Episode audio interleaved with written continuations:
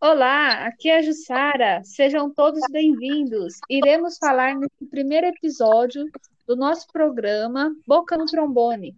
Dois temas pouco abordados: a universalidade e equidade, um dos cinco princípios mais relevantes do Sistema Único de Saúde, o SUS. Para este assunto, temos duas perguntas que nos ajudará a direcionar e nortear esse nosso bate-papo. O que é universalidade e equidade? Para que servem esses princípios? Mas, antes de começar a falar o que é e para que servem esses dois princípios, vamos relembrar a história do Sul e quando e como aconteceu a sua criação. Esse sistema foi criado pela Constituição Federal de 1988, sendo regulamentada pelas leis 8080-90 e 8142-90 sendo que a Lei 8.080-90 é uma lei orgânica da saúde, que dá a disposição para que haja promoção, proteção e recuperação da saúde. Ou seja, devem ser desenvolvidas respeitando as diretrizes previstas no artigo 198 da Constituição Federal, e sempre, acima de tudo, obedecendo aos princípios éticos e doutrinários. Né? Vale ressaltar também que é direito de todos ter o acesso ao estudo, direito de usufruir dos seus benefícios que esse programa dispõe.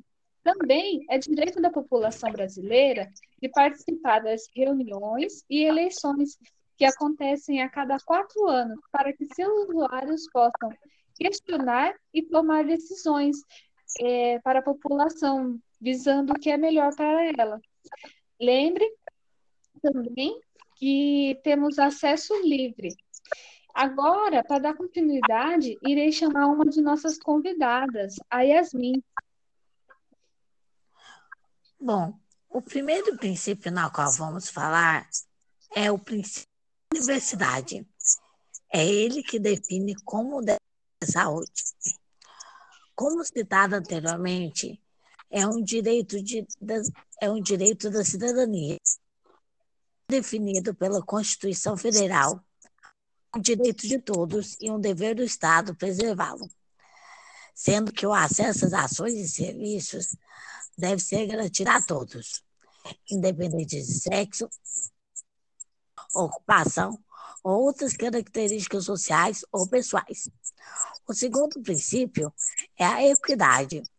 Nela abrange ao pensamento e a ação porque este assegura as diferenças entre diferentes tipos de pessoas, respeitando de maneiras desiguais. Sara, você poderia nos dar um exemplo de como tratar os desiguais de forma desiguais? Sim, Yasmin. É, por exemplo, é uma pessoa que realiza diálise, que é um tipo de enfermidade na qual precisa de uma atenção maior. No caso, essa pessoa precisa realizar o tratamento da filtragem do sangue uma vez por semana ou até mais vezes, né? Dependendo do caso clínico dela. Vamos pensar numa hipótese. Vamos supor que essa pessoa não, não possui uma condução particular para ir até o hospital realizar o procedimento. Então, ela irá até a unidade de saúde, que é o UBS, mais próximo da casa dela, é, na qual ela é cadastrada, irá pedir para obter uma vaga no transporte fornecido pela UBS. Ou seja, essa pessoa precisa de uma maior atenção, tanto na saúde, como em outras necessidades, como o transporte, no caso, né?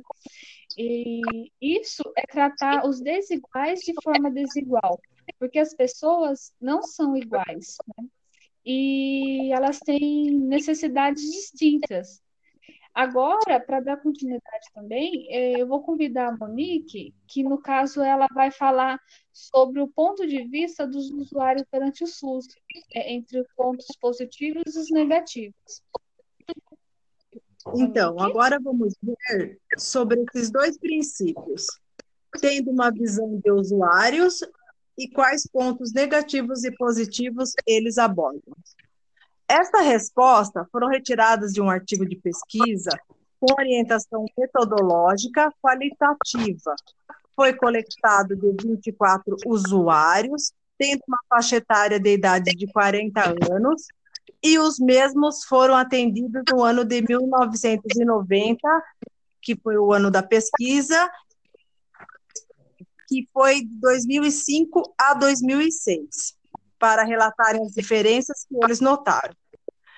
E os resultados foram que há excesso de pessoas aguardando consultas, dificultando o atendimento agilizado, deficiência dos serviços do SUS. Outro fator muito relatado na pesquisa foi a precariedade, ou seja, a falta de objetos hospitalares necessários, e também relatam terem um atendimento desumanizado.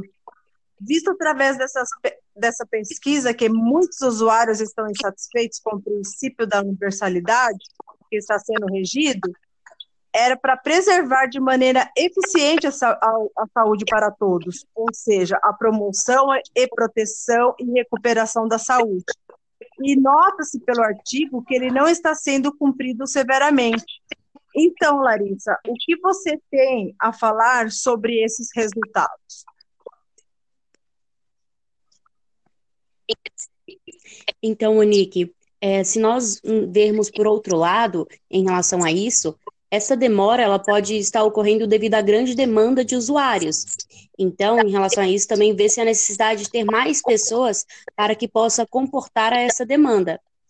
E também a falta de verbas para suprir mais trabalhadores da saúde e materiais, que entra também na relação dos desvios de verbas, que acarretam ainda mais essa problemática abordada. Mas, apesar da, dessas decepções, existem, também usuários satisfeitos, aqueles que agradecem, pois conseguiram ter acesso fácil e foram atendidos tendo suas necessidades realizadas. Um exemplo de, disso, é, que pode também demorar, mas que é surpreendente e caro, é uma cirurgia cardíaca, que demandaria de um custo muito alto, mas o SUS lhe trata mesmo sendo um tratamento de alta complexibilidade. É, então, mesmo com as diferenças entre as pessoas, a universalidade e a equidade dão direito à saúde a todos. Assim, ao invés dos usuários apenas reclamarem, devem estar conscientes dos seus direitos e lutar por eles. E outro ponto importante é a consciência e o respeito pelas normas. Porque nós, cidadãos, temos que entender e obedecer às leis. E, por fim, fica aqui um recado para vocês, né? Nunca se esquecerem de lutarem pelos seus direitos, sempre buscando conhecimento em relação a eles. Então, isso é tudo, pessoal, e até a próxima. Obrigado, meninos. Obrigada, Yasmin. Obrigado, Monique, Larissa. Vamos aguardar agora para o nosso próximo encontro. Viremos com novas novidades. Obrigadão, um beijo. Tchau, tchau. Beijo.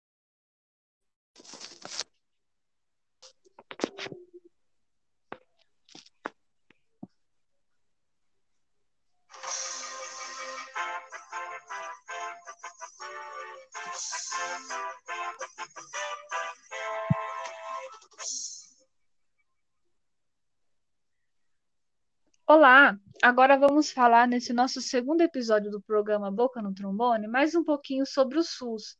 É, a gente vai falar sobre cada parte que ajuda a construir esse sistema. É, lembrando que a gente tem as unidades básicas de saúde, unidade de pronto atendimento, equipe de saúde da família, estratégia de saúde da família, os núcleo ampliado de saúde da família, os agentes comunitários e também tem o programa de saúde da família. É, no caso, é, eu vou chamar depois, mais para frente, algum, algumas participantes, que a gente vai estar descrevendo cada parte é, desse sistema, a sua importância e o significado. É, por exemplo, a gente tem as UBS, que são as Unidades Básicas de Saúde, e existe uma em cada bairro. Lembrando que as UBS têm várias, vamos supor, tem a UBS 1, que abriga uma equipe de saúde da família. assim sucessivamente, até a UBS 4, que no caso abriga quatro equipes de saúde da família. E essas são para atender a população daquela região. É, foi um programa criado com especialidades básicas e equipes multidisciplinar, para esses atenderem as diretrizes. Quando ela funciona adequadamente, os seus usuários da comunidade conseguem resolver 80% dos problemas de saúde. Legal. Mas nem sempre é assim. É, sendo que a prática comprova que a atenção básica deve ser prioritária ao funcionamento dos serviços de média e alta complexidade, pois a mesma, quando bem estruturada, consegue reduzir as filas nos pronto atendimentos, né, no caso os UPA, e hospitais. É, por isso esse programa é mais simples, são resolvidos nas UBSs e quando tem algum probleminha de saúde é, mais específico, eles são transferidos para especialidades como ambulatórios e hospitais. Agora eu vou chamar uma de nossas convidadas, a Yasmin, que ela vai ajudar a, a explicar um pouquinho sobre a estratégia de saúde da família. Bom, para a implantação da Estratégia da Saúde da Família, o ESF, e para atender às diretrizes desse programa, são necessárias equipes multiprofissionais que são responsáveis por no máximo 4 mil habitantes com jornada de trabalho de 40 horas semanais, que visa a reorganização da atenção básica do país de acordo com os preceitos do SUS. A estratégia da saúde da família, ela tem como finalidade o cadastramento domiciliar, o diagnóstico situacional e as ações dirigidas aos problemas de saúde da comunidade. Ela busca sempre o cuidado da família ao longo do tempo e ela é composta por, no mínimo, médicos, enfermeiros, auxiliar de enfermagem, técnico de enfermagem e agentes comunitários de saúde, os ACS. O número de agentes comunitários da saúde deve ser necessário para conseguir atender 100% da população cadastrada, com o máximo de 750 pessoas por ACS e de 12 ACS por equipe da saúde da família. Agora eu vou chamar nossa colega Larissa. Larissa, você tem algo a comentar sobre o assunto?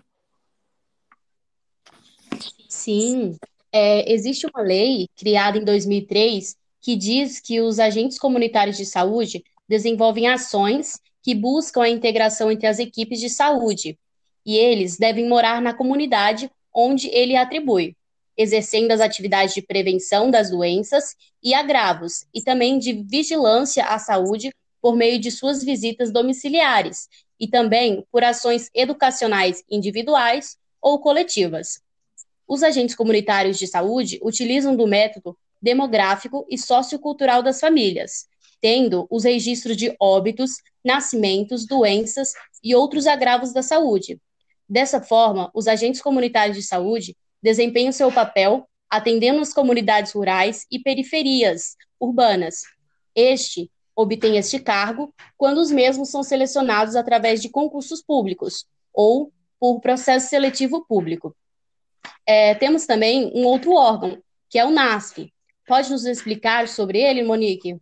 Claro, Larissa. Então, os NASP reúne profissionais da saúde de diversas áreas, como médicos, acupunturistas, homeopatas, ginecologistas, pediatras, psiquiatras, profissionais de educação física, nutricionistas, farmacêuticos, assistentes sociais, fisioterapeutas, fonoaudiólogos, psicólogos e terapeutas ocupacionais tendo como apoio as equipes de saúde da família, sendo que o NASP não constitui portas de entrada dos sistemas, atuando de forma integrada à rede de serviço de saúde.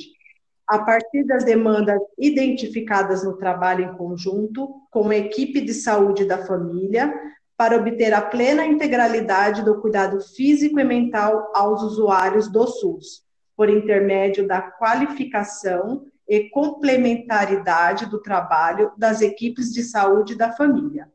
Para implementar os NASF, tem três tipos, a 1, a 2 e a 3, sendo que o NASF 1 deve ter no mínimo cinco profissionais de diferentes áreas e um núcleo. O único que pode ter mais de um profissional da mesma área são para os fisioterapeutas e terapeuta ocupacional, pois esses possuem jornadas de trabalho diferenciadas e por isso podem ser contratados dois para cada núcleo. O NASF 2 tem que ter, no mínimo, três equipes de saúde da família. E o NASF 3, no mínimo, uma equipe de saúde da família. E cada F tem como dever conhecer a realidade da família. O serviço deve ser executado de acordo com a qualificação de cada profissional e os procedimentos da vigilância à saúde e de vigilância epidemiológica nos diversos ciclos da vida. Garante o tratamento, prestar assistência integral e promover ações intersetoriais, entre os outros deveres. Então, Larissa, me dê continuidade aí sobre o assunto. Sim, Monique. É, e para finalizar, nós temos o Programa de Saúde da Família, que prioriza a atenção básica, sendo que ele não é um sistema isolado do sistema de saúde, mas sim articulado com os outros níveis, tendo como princípios a universalidade, a integralidade e a equidade. Assim, este programa encaminha os pacientes com mais garantia de eficiência e menos desperdícios, priorizando a saúde da família. Nele, se visa a interdisciplinaridade, não mais a multidisciplinaridade. Nesse método, é trabalhado o paciente de forma integrada, e as ações clínicas, clínicas e comunitárias de forma também integrada, visando a promoção e prevenção da saúde, juntamente com todos os outros profissionais, tendo um diálogo mais aberto e uma maior interação e troca de ideias com os outros profissionais da equipe da saúde da família. Então, finalizo esse episódio agradecendo a Jussara, a Yasmin e a Monique pela contribuição e a todos vocês também que nos ouviram. Beijo e até a próxima. Beijinho, até a próxima. Beijos, até a próxima.